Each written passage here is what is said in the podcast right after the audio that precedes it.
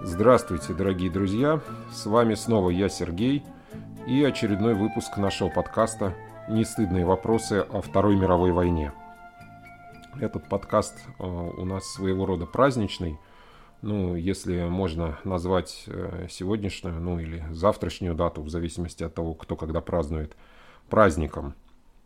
Он у нас выходит в преддверии или, может быть, у кого-то в самый день э, праздника Победы во Второй мировой – и э, я подумал над тем, что же, о чем же, собственно, можно было бы его сделать. И тут обратил внимание на то, что наш э, с Ульяной выпуск э, книги о Великой Отечественной мнение читателя, он неожиданно оказался самым рейтинговым из всего, что мы делали вообще за все, за весь период существования нашего подкаста. И я подумал, что, а, может быть, э, кому-то из наших э, слушателей будет также интересно, если я поговорю про фильмы. Поэтому сегодняшняя тема э, – фильмы о Второй мировой, мнение зрителя. Да, я подчеркиваю, что ни в какой степени не претендую ни название критика, ни название киноведа, ни вообще название какого-либо знатока в области кино, а просто буду говорить о своем мнении – Э, зрителя, причем зрителя с большим стажем. Э, тут я должен сказать, что мой интерес э, к тематике Второй мировой, он проснулся очень рано, и я вот сколько себя помню, всегда смотрел все фильмы о войне с большим интересом. Таким образом, мой стаж тут уже сильно превышает 40 лет. Ну и единственное, конечно, что в детстве и в молодости я, может быть, никакого, ни одного фильма о войне не пропускал – из всего, что показывали. А, конечно, последние лет 15, может быть, и больше, я стал более разборчивым и стараюсь смотреть э, только хорошее кино. Но, э, тем не менее, э, вот я постараюсь какие-то, по моему мнению, самые такие опорные, самые значимые фильмы вам перечислить, э, как-то их описать. Ну, опять-таки, вы понимаете, что это мое личное мнение, которое может не совпадать э, с мнением других слушателей. Поэтому, если по аналогии говорить, ну, вот, как мне писали, там, высказывали, что, ну, как же вот вы не назвали такую там великую книгу о Второй мировой, о Великой Отечественной, как можно было пройти мимо нее, это вот наше все и так далее. Я хочу сказать, ребята, я ни на что не претендую. Вот вы считаете, что такая-то книга это вот э, номер один в военной литературе. Хорошо, прекрасно. Это ваше мнение. Мое мнение другое. Вот. Я говорю о своем мнении, не пытаясь никого ни в чем переубедить. И если говорить о кино, то мы должны, безусловно, понимать, что кино это еще более условный жанр, нежели литература. То есть здесь э, вам для вашего полета фантазии ничего не остается. Это чистый театр, то есть вам показывают ровно то, что хотел показать э, режиссер. Э, Причем показывают вот прямо, грубо, наглядно, конкретно. Вот, вот что увидели, то и увидели. Насколько это совпадает и соответствует какой-то действительности, ну, режиссер часто, как мы понимаем, даже и не ставил такой задачи. Он использовал материал и использовал его так, как счел нужным. Вы либо смотрите, либо не смотрите. Повторяю свое, опять-таки, личное мнение. Для того, чтобы понять многие темы, связанные со Второй мировой, Э, нужно читать документальные материалы, документальные книги, и тогда э, исторические, э, вот, и тогда нам что-то станет э, как-то где-то понятно, э, со всеми издержками. Вот. А такое, такие вещи, как художественная литература, художественный кинематограф, это все всегда куда-то, э, где-то мимо. Э, вот. Ну, в основном мимо, вот. но Э, во всех фильмах что-то где-то брежет, э, какая-то истина где-то больше, где-то меньше. Э, я постараюсь остановиться на тех фильмах, в которых, на мой взгляд, собственный, вот этой истины больше, нежели в каких-то других. И еще, конечно, я сразу признаюсь, вот сознаюсь, сдамся в вопросе того, что вот великий советский кинематограф – Э, как принято говорить, по моему убеждению, снял на темы Великой Отечественной огромное количество шлака. Проценты там выяснять не будем и обсуждать, но это очень много. Вот. И сам факт того, что фильм о войне э, снят э, в советское время, вовсе не свидетельствует о том, что это э, чудесный фильм, который отражает э, все, как оно было и так далее и тому подобное. Он снят там в прекрасные времена. Э, дело все в том, что именно относительно военной тематики э, те прекрасные времена подразумевали э, очень узкий коридор возможностей для создателей кино. Э, советская власть, как мы знаем, огромное значение э, придавала киноискусству. Из всех искусств для нас важнейшим является кино. Как мы помним знаменитую цитату Ленина, ну, я, по крайней мере, помню точно, и люди старшего поколения, вот это важнейшее из искусств, оно было чрезвычайно ограничено в узких идеологических рамках. Поэтому, если в этих рамках режиссеры смогли снять какие-то фильмы, Э, преодолев э, даже эти рамки э, всячески, это не говорит о том, что это отдельные режиссеры. Это не говорит о том, что другие режиссеры то же самое смогли это сделать, а внутри этих рамок снять шедевр было чрезвычайно сложно. Тем не менее, сейчас вот я вот сказав об этом, я тут же буду сам себе противоречить и скажу, что большинство фильмов, э, которые я сегодня перечислю, они сняты именно в советское время. Э, как так возможно? Ну вот, возможно. Мы смотрим фильмы, наверное, с вами для того, чтобы увидеть ту войну. Ну, что-то о ней понять. А, потому что сейчас во времена, когда у каждого есть смартфон с камерой высокого разрешения, когда есть 4G интернет, когда есть разнообразные соцсети, мы фактически войну можем видеть в прямом эфире. То есть это не актеры там, а живые люди погибают э, буквально вот в нашем телефоне. Э, ничего подобного не было, как вы понимаете, 80 лет назад, э, во время Второй мировой, во время Великой Отечественной, а было только, была возможность снять и затем как-то смонтировать и показать кинохронику – Э, и многие снимали, и многое снято э, документального кино, ну то есть документальных кадров, скажем так. Э, но мы понимаем, что у нас, если брать Советский Союз, то кинокамера была крайней редкостью дорогостоящей, и находилась она фактически в руках только официального государственного кинокорреспондента – Э, конечно, хронику снимали, конечно, снимали ее в том числе и на фронте, и непосредственно в бою снимали. И мы многое сейчас можем найти в интернете, опять-таки, благодаря интернету, спасибо. Э, вот. Э, но все равно это достаточно мало. Какое-то впечатление, вот поищите подлинную хронику, вот, какое-то впечатление вам эта хроника, конечно же, составит и э, там есть реальные кадры, под, под, повторяю. Но еще нужно понять, что все-таки где-то 80% э, советской кинохроники о войне, э, они, они были сняты в тылу, в ближнем или в дальнем и это так или иначе постановочные кадры, снятые либо специально на камеру, либо во время учений. Э, я, может быть, где-нибудь в каком-нибудь отдельном выпуске постараюсь вам э, рассказать, почему и как определить, что вот э, кадры такие-то, они сделаны именно вот, что это постановка. Несмотря на то, что это снималось тогда там с реальными войсками и так далее, но это нереальный бой.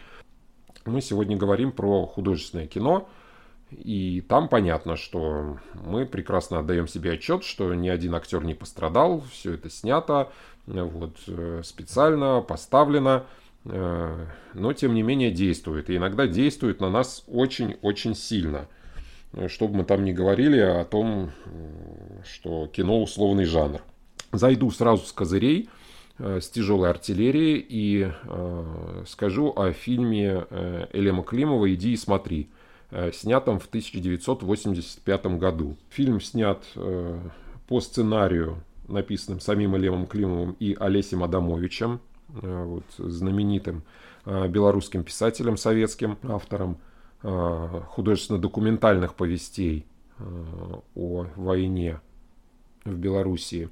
Ну вот взять там «Я из огненной деревни», в частности. Я упоминал его книги, когда вот как раз мы говорили о книгах. Это особый жанр, ужас и кошмар, который присутствует в книгах документальных Олеся Адамовича. Здесь Элем Климов смог перенести на экран. Фильм снят в 1985 году. И незамысловатый сюжет. Э, юноша, почти мальчик, Флера из белорусской деревни. Он э, попадает э, ну, по призыву в партизанский отряд. Затем некоторые перипетии, в результате которых он довольно быстро оказывается в деревне в белорусской. В эту деревню приходят каратели немецкую, которые, которые э, уничтожают э, эту деревню полностью. Э, сам Флера чудом выжил. И, ну, собственно, вот и все. Кусок вот этой жизни и смерти, который экранизировал режиссер Лем Климов. И тем не менее, вот на мой взгляд, из э, всего, что снято на русском языке, а в принципе, наверное, и вообще э, всего, что снято о Второй мировой войне, уж поверьте моему опыту э, по просмотру разного, это может быть самая сильная картина.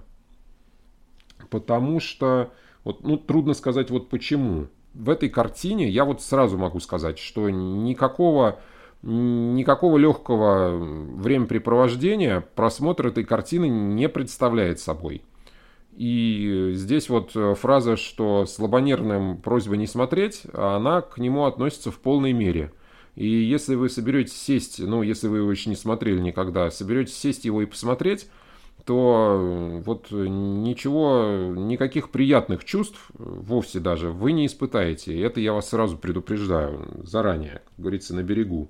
Это очень тяжелое зрелище. Весь нечеловеческий ужас того, чем являлась та война, ну и в принципе того, чем является война, Элим Климов совершенно гениально смог выразить э, вот, в своей ленте.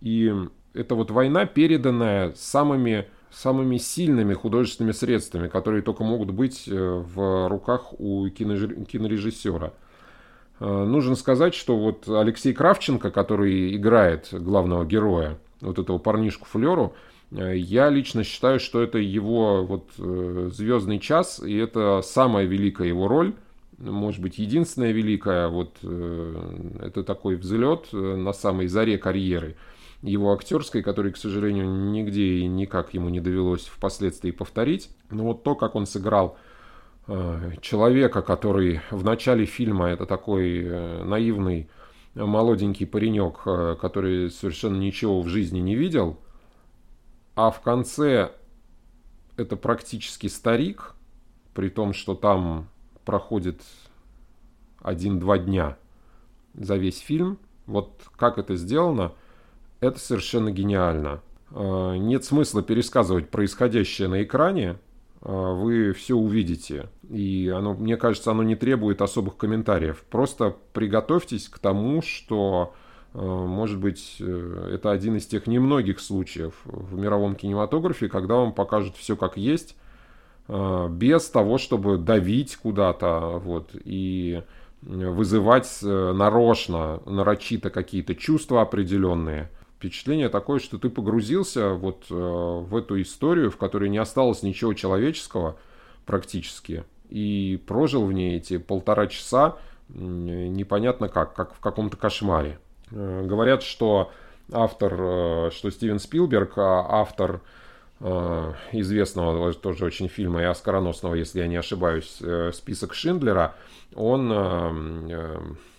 заставил, ну как заставил, то есть вся его, он велел всей своей съемочной группе в процессе работы посмотреть фильм Климова э, «Иди и смотри». Э, ну, не знаю уж, что они там увидели, но честно вам скажу, вот если поставить рядом, по моему мнению, вот два этих фильма «Иди и смотри» и «Список Шиндлера» при всех достоинствах последнего, э, которые я не возьмусь как-то умолять, но, в общем, сравнивать тут нечего совершенно иди и смотри, это гораздо более сильный фильм, ну, не о чем даже говорить.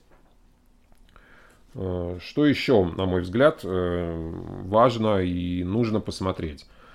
о той войне. Значит, это фильм Алексея Германа «Проверка на дорогах». Фильм был снят в 1971 году.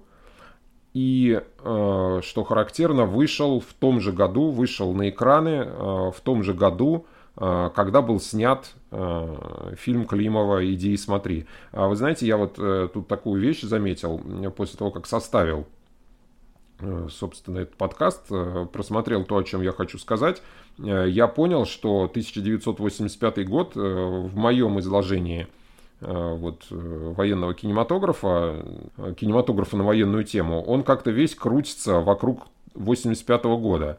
Видимо, это был какой-то особенный год, очевидно, для военного кино советского, российского в том числе. Почему-то как-то вот все на нем сошлось. Вот фильм «Проверка на дорогах» Герман снял в 1971 году, и фильм этот был положен на полку. И вышел на экраны только в 1985 году. Почему? А, ну, а, может быть, это первое такое пронзительное освещение темы предательства в советском кино. Нет, я э, понимаю, вот, простите, пожалуйста, я забыл название э, фильма экранизации повести сотников. Это вот такое классическое и книга о предательстве, и фильм. Но мне вот все-таки кажется, что если говорить по широте, собственно, охвата, широте показа, Э, то фильм э, «Проверка на дорогах», он, ну, не скажу, что он лучше, но он вот какой-то другой. Мне он в свое время зашел, что называется, гораздо больше. Главный герой картины, э, бывший военнослужащий Красной Армии Александр Лазарев, вот он в неразберихе 41 года оказывается в плену, немецком, а затем соглашается пойти на службу к немцам, то есть э, вступает в одно из подразделений коллаборантов э, советских на немецкую службу. И э, раскаивается довольно быстро в своем поступке, ищет возможности э, вернуться, что называется, на правильную сторону, э, бежит из, э, дезертирует из этого своего э, немецкого, ну то есть э, коллаборантского подразделения и присоединяется к партизанам. И затем вот это вот э, нахождение в партизанском отряде э, в попытке э, бывшего предателя найти себя вот, в сражении на, на нужной стороне. То, как это все преломляется в отношениях с партизанами, так как вот сам человек смотрит на всю эту ситуацию и как, что и где из этого в результате получается – Снято это все очень пронзительно, на мой взгляд, и э, невероятно мастерски. И гениальный Алексей Герман смог э, вот эту тему поднять э, таким образом, что ну вот действительно это не выглядит как кино, а выглядит как очередной кусок жизни, который тебе показали. Ну, то есть жизни и смерти. Понятно, почему картина была фактически запрещена на долгих 14 лет – Э, потому что в те времена э, как-то достаточно масштабно рассматривать э, историю предательства и историю вот этого вот противостояния, что называется, внутреннего в рамках Великой Отечественной было совершенно не принято. Ну и посмотрите и поймете, как какие-то вот герои вообще всего этого, этого фильма, они абсолютно не пафосные, абсолютно не канонические, все абсолютно. Вот, все, кто там показан. И э, это, безусловно, делает этот фильм очень жизненным но очень таким непарадным. А в Советском Союзе в 70-е особенно, уже в 70-е э, практически дозволялось снимать фильмы только парадные в рамках э, определенного вот такого вот идеологического клише. Ничего из этого клише практически нету в фильме «Проверка на дорогах». Очень вам его рекомендую, если вы его еще не смотрели. Дальше фильм, который опять-таки, вот опять 85-м, снятый в 1985 году. Это фильм э, режиссера Виктора Арестова «Порох». Кстати, довольно малоизвестный. Вот, ну, э, я тут сейчас э, маленькое отступление сделаю. Я, собственно, своих детей, что называется, опросил на предмет, какие военные фильмы они смотрели и выяснилось, что кто-то что-то смотрел в рамках э, школьной программы по литературе, там, ну, один-два фильма максимум, а кто-то вообще не смотрел ничего, просто потому что, ну, вот, тема войны, как она представлена в кино, не представляется интересной. И между тем, вот э, мне кажется, что те фильмы, о которых я говорил, вот сейчас уже сказал и еще буду говорить, они, это очень важные фильмы, просто для того, чтобы, ну как, для формирования, для понимания правильного взгляда. Не только взгляда на, э, собственно, ту войну, но, э, мне кажется, взгляда на войну в принципе. Что-то было великое в том, что смогли снять советские Э, кинематографисты. Э, это великое, оно, ну вот смотрите, как бы у нас сейчас 21 э, век, третий десяток, третье десятилетие уже пошло, а на мой взгляд ничего лучше и выше, чем, та, чем то, что я вот хочу перечислить, не сняли. И вот фильм «Порох», он, мне кажется, совершенно незаслуженно малоизвестный. Вот, у многих спрашивал – смотрели они фильм «Порох». Мало кто вспоминает вот, о том, что, ну да, был такой. Я имею в виду у пользователей советского телевизора, разумеется, таких же, как я. Э, про молодежь, да, и мы умалчиваем в принципе.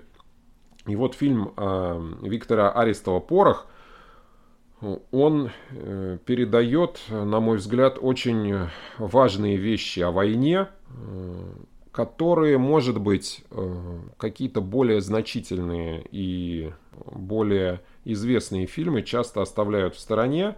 Какие, ну, опять-таки, я не берусь пересказывать э, здесь, э, вдаваться в сюжеты. Вот смотрите, сюжет довольно-таки простой. Советский инженер Никонов, который в одной из одном из государственных советских учреждений занимает ответственный пост, он в самом начале в конце августа, в августе-сентябре, где-то так, происходят эти события в Ленинграде. Он получает задание в составе э, уполномоченной комиссии отправиться в Кронштадт и э, в пороховых погребах этой крепости военно-морской отобрать э, порох, необходимый для производства снарядов в Ленинграде и организовать доставку этого пороха собственно, в Ленинград э, для начала производства снарядов. Э, событие происходит в самый канун установления блокады Ленинграда. Фильм для того времени снят очень масштабно, если вот вы кому-то важно, чтобы вот на экране было все достаточно натурально, ну то есть чтобы война выглядела как война. Поверьте мне, в этом фильме этого более чем достаточно. И вот э, как люди функционируют, как разные люди действуют в экстремальных обстоятельствах. В данном случае в чрезвычайно экстремальных обстоятельствах, которыми являются вот э, события войны на Ленинградском фронте в конце лета, начало осени 1941 года. В этом фильме это все очень хорошо показано. И я считаю, что, э, собственно, роль Юрия Беляева, вот он играет главную роль этого самого инженера Никонова, но он во всех фильмах э, просто замечательный, мое такое мнение. А это, ну, просто, я считаю, что это просто шедевр. Это бесподобно сыграно, бесподобно поставлено. Э, для, э, опять-таки, понимания вопроса о том, что такое та война, как она выглядела и какие тогда были люди, вот это очень нужный фильм и очень важный. Так что фильм «Порох» 1985 года очень вам рекомендую. А, я а, вот э, не придерж... решил вот как зритель, рассуждая как зритель, не придерживаться никаких там хронологических периодов, там кино 60-х, кино 70-х, современное кино, там современное российское кино о войне. Э, я считаю, что жанр, который называется хороший фильм – он э, не нуждается вот во всей этой градации, которую она, наверное, важная и полезная, ее критики для чего-то придумали.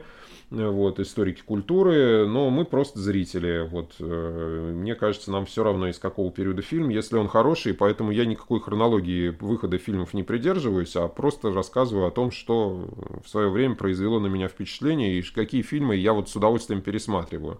И в их числе, безусловно, фильм Алексея Германа. Да, вот вы уже, наверное, поняли, никуда не отвертишься. Я поклонник э, Алексея Германа большой. Вот. И фильм Алексея Германа «20 дней без войны» по сценарию Константина Симонова, э, который является этот фильм, соответственно, э, экранизацией одноименной повести Константина Симонова. Снят он в 1977 году. И э, кто читал э, эту повесть, мы ее не упоминали э, в выпуске про книги, но просто все хорошие книги невозможно упомянуть э, в небольшом, достаточно коротком выпуске. И э, сам Симонов написал сценарий этого фильма. Э, Герман, э, как всегда гениально, как все у него фильмы, он э, этот сценарий поставил. И э, да, это мы понимаем, да, 20 дней без войны – Э, по самому замыслу, э, собственно, Симонова. Войны там нет. Главный герой военкор Лопатин едет в отпуск в Среднюю Азию, и там с ним происходят определенные события. Вот. Он участвует, ну, как консультирует съемку художественного фильма по своим очеркам, опубликованным в одной из центральных газет – и самое главное, он встречает внезапную и очень большую любовь. Э, в фильме играют гениальные актеры. Юрий Никулин и Людмила Гурченко. Ну, помимо других замечательных актеров. И э, ну, мы знаем, что э, сама идея того, что на роль Лопатина Герман пригласил Юрия Никулина – она вызвала первоначально большие возражения, так сказать, среди киночиновничества советского, а, потому что образ Юрия Никулина не вязался с а, таким мужественным и, ну, таким очень, а, скажем так, правильным обликом военкора Лопатина, который рисуется из самой повести. И я вот должен сказать, что одновременно с Э, выходом фильма э, Германа «20 дней без войны» э, был поставлен спектакль, не помню каким из центральных московских театров, был сделан даже фильм-спектакль по нему, где Лопатина играет Валентин Гафт. Вот. И это, ну, он такой, да, вот герой-любовник и вообще очень правильный и очень такой героический облик там Э, рисует. А Юрий Никулин, который мы знаем, он, во-первых, сам ветеран войны Великой Отечественной, и до этого уже снимался в роли участников войны, в частности в фильме э, «Когда деревья были большими», он такой, ну, совершенно неформальный. Э, вот, то есть человек, который ну, не тянет на героический образ совершенно. Но сыграно это невероятно замечательно вся эта история, которая держит вас, что называется, от начала и до конца, вся эта простая история, э, происходящая во время войны, и где война остается фоном, и, собственно, этот фон и делает этот фильм, на мой взгляд, таким пронзительным, какой он есть. Это то, что нужно обязательно посмотреть. Ну и там есть э, невероятно прекрасные эпизоды. Вот, в частности, по-моему, если я не ошибаюсь, первое появление Алексея Петренко – на большом экране монолог летчика э, в купе вот поезда дальнего следования, которым Лопатин едет э, в отпуск. Это вот э, прекрасный совершенно эпизод, который отдельно от фильма смотрится, вот пересматривается. То есть, ну, тут сплошные жемчужины, что называется, таятся в этом фильме. Ну, как вы понимаете, тоже очень рекомендую его смотреть всем, кто не смотрел. Из того, что, ну вот, коснемся того, э, что снято после Советского Союза, после распада СССР. Вот э, после распада Советского Союза, на мой взгляд, э, кинематографу отечественному, русскоязычному очень не повезло. Прям, ну вот совсем мало очень было хороших фильмов. Понятно, что одно время было неинтересно, потом не хватало денег, потом не хватало идей, не знаю, чего-то всегда не хватает. Вот, и из всего того, что наснимали уже в наше время о Второй мировой, безусловно, нужно упомянуть фильм Дмитрия Мескиева «Свои», снятый в 2004 году. Опять-таки, в этом фильме почти нет никакого фронта, нет боевых действий непосредственно, а события происходят уже на оккупированной территории, в Псковской деревне э, летом 1941 года. И э, название оно полностью передает, э, собственно, драму происходящего на экране. Герои фильма пытаются разобраться, кто у них свои, кто чужие, что это за борьба, которую они ведут, куда она направлена, стоит ли в ней участвовать. Все отвечают каждый на собственные вопросы – Э, история опять-таки простая, как во всех фильмах, э, которые я считаю ну, прекрасными и гениальными.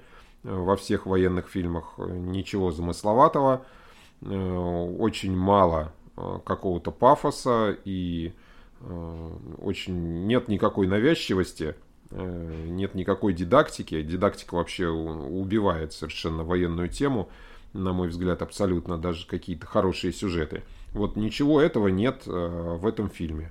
А есть э, просто вот э, люди, которые впервые в своей жизни столкнулись с вызовами, которыми многие из них были совершенно не готовы, и которые вот в новой реальности должны определиться. Причем определиться совершенно четко. И как вот это будет происходить, и как будет развиваться на протяжении всего сюжета, нет смысла пересказывать, опять же. Э, смотрите э, все, что хотел сказать автор, все, что хотели сказать люди, которые снимались в этом фильме, там, в общем, очевидно. Ну и прекрасный совершенно актерский состав, ну, замечательная игра, и Богдан Ступка, и Сергей Гармаш, и Константин Хабенский. Вот я считаю тоже, что вот едва ли не лучшие свои роли э, сыграли именно в этом фильме мы понимаем, что мы часто кино смотрим ну, именно в качестве развлечения. Вот я начал с такого фильма, а, который совершенно на другом полюсе находится от понятия развлечения. Фильм «Иди и смотри». Но нельзя сказать, ну, нельзя же сказать, что мы всегда а, смотрим кино для того, чтобы какую-то невероятную встряску получить эмоциональную. Часто мы кино смотрим для развлечения. Ну, в основном, надо сказать. И э, здесь возникает вопрос, вот какое-то развлечение, там, что называется, entertainment, и, и э, Вторая мировая, и Великая Отечественная. Но это вообще совместимые вещи или нет? Э, должен сказать, что сами люди, которые жили в то время, вот во время самой Второй мировой, они, надо сказать, считали, что это вещи совместимые. Они среди войны особенно э, хотели, хотелось им как-то отвлечься и посмотреть что-то, может быть, веселое, как бы и в какой-то степени такое, ну, которое будет э, где-то расслаблять, э, где-то отвлекать, э, и в то же время, ну, не совсем где-то за пределами существующей реальности. То есть это я подвожу к тому, что комедийные или там трагикомедийные фильмы о войне, они снимались еще во время самой войны. Ну, к тем фильмам не буду вас отсылать, можно говорить о том, насколько э, такой жанр, э, как э, комедия, ну или, скажем, мелодрама, он вообще применим э, к военной тематике. Ну, люди, которые пережили войну, в частности, считали, что применим. Я не беру сейчас участников непосредственно боевых действий.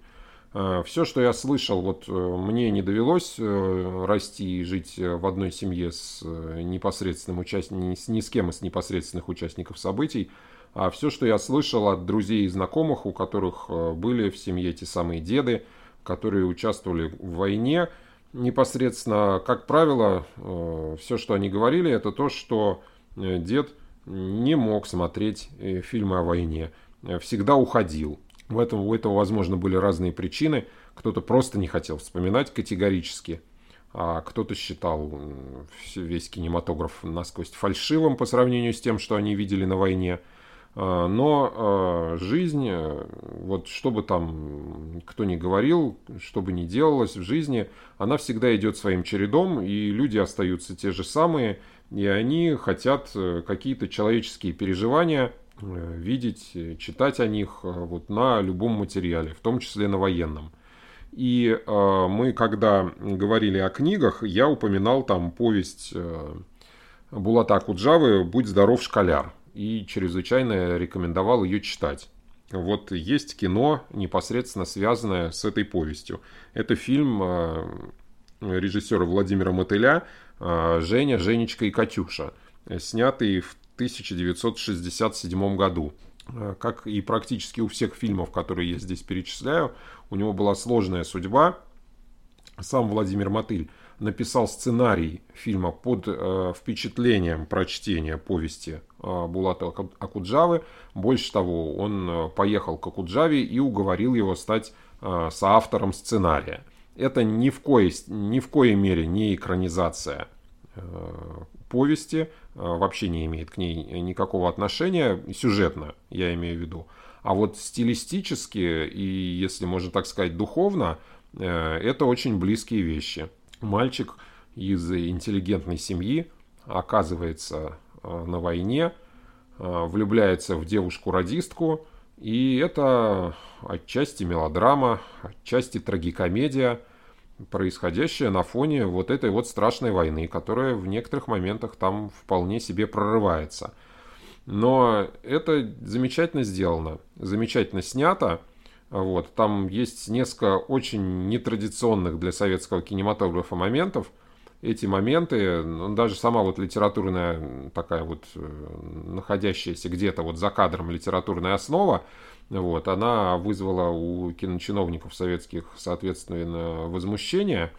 Вот, э, фильм очень долго не хотели снимать, э, сценарию очень долго не давали хода, там была замечательная история, тоже с ним связанная и, может быть, реабилитировал этот фильм, такой подозрительный э, с традиционной точки зрения, именно то, что э, спустя два года э, Владимир Мотыль снял, э, что называется, фильм всех времен и народов, ну, шуточно говоря, «Белое солнце пустыни». И как автор «Белого солнца пустыни» он уже был вне какой-либо существенной критики, поэтому Э, фильм «Женя, Женечка и Катюша» он не разделил э, судьбы вот многих фильмов, положенных окончательно на полку до каких-то там уже после перестроечных времен. Э, он очень хорошо сделан. Олег Даль невероятно попал вот в тему, вот в роль главного героя этого фильма. И ну, я не сторонник, как вы, может быть, догадались, такого жанра, как мелодрама, вот, но э, это тот фильм, э, если вы, э, ну, человек не обязательно должен хотеть погрузиться э, в какой-то невероятный ужас. Э, и э, этот вот ужас переживать в течение полутора, там, двух часов просмотра. Э, совершенно резонное понятие, но просто вот посмотреть э, о людях э, хорошее кино. Пусть даже это будет кино военное. Ну вот э, прекрасная возможность. Фильм «Женя, Женечка и Катюша». И я постарался как можно более короче здесь высказаться о э, фильмах. Вот не так много их перечислил. Э, ну, на самом деле, вот это мое глубокое убеждение. Хороших фильмов о Великой Отечественной их действительно немного. И я не буду сейчас э, еще погружаться в обсуждение иностранных фильмов. Про это, может быть, можно отдельный сюжет совершенно сделать. Вот, потому что времени никакого на это не хватит, чтобы все перечислить. Я прекрасно понимаю, что я не назвал много хороших фильмов. Вот, если вы хотите э, там ребенку на рубеже подросткового возраста в 12, там 13 лет что-то попытаться, так сказать, привлечь, э, создать у него интерес э, к военной теме, ну, покажите ему фильм, хрестоматийный фильм «Горячий снег». Я его в детстве смотрел с невероятным восторгом. Вот, когда пересмотрел уже в зрелом возрасте, он мне показался очень наивным, хотя и содержащим, безусловно, много правды. Тут не отнять, но все равно там некоторые моменты, вот, ну, просто пафос переливается через край, и сейчас вот обидел всех поклонников невероятно, невероятных поклонников этого фильма. Вот, извините, ребята, вот ничего не хотел сказать плохого, говорю же, я сам в свое время был от этого фильма в восторге. Вот. Еще, конечно же, нужно упомянуть такой фильм, который нельзя не упомянуть. Это «В бой идут одни старики». Это такой непростой фильм. Вот, посмотрите. Вот. Он не только про музыку и песни. Он, конечно, безусловно, про войну в первую очередь. Ну и еще, не знаю, как, какие назвать фильмы. Там, торпедоносцы. Сейчас сразу не приходит э, что-то еще. Но вот я вам много уже фильмов э, перечислил. Говорят, что хороших фильмов много не бывает, но как раз хороших фильмов э, бывает мало. Э, если э, мой этот выпуск сегодняшний был вам полезен, э, я очень рад. Э, продолжайте нас слушать, продолжайте слушать наш подкаст. Э, мы остаемся с вами.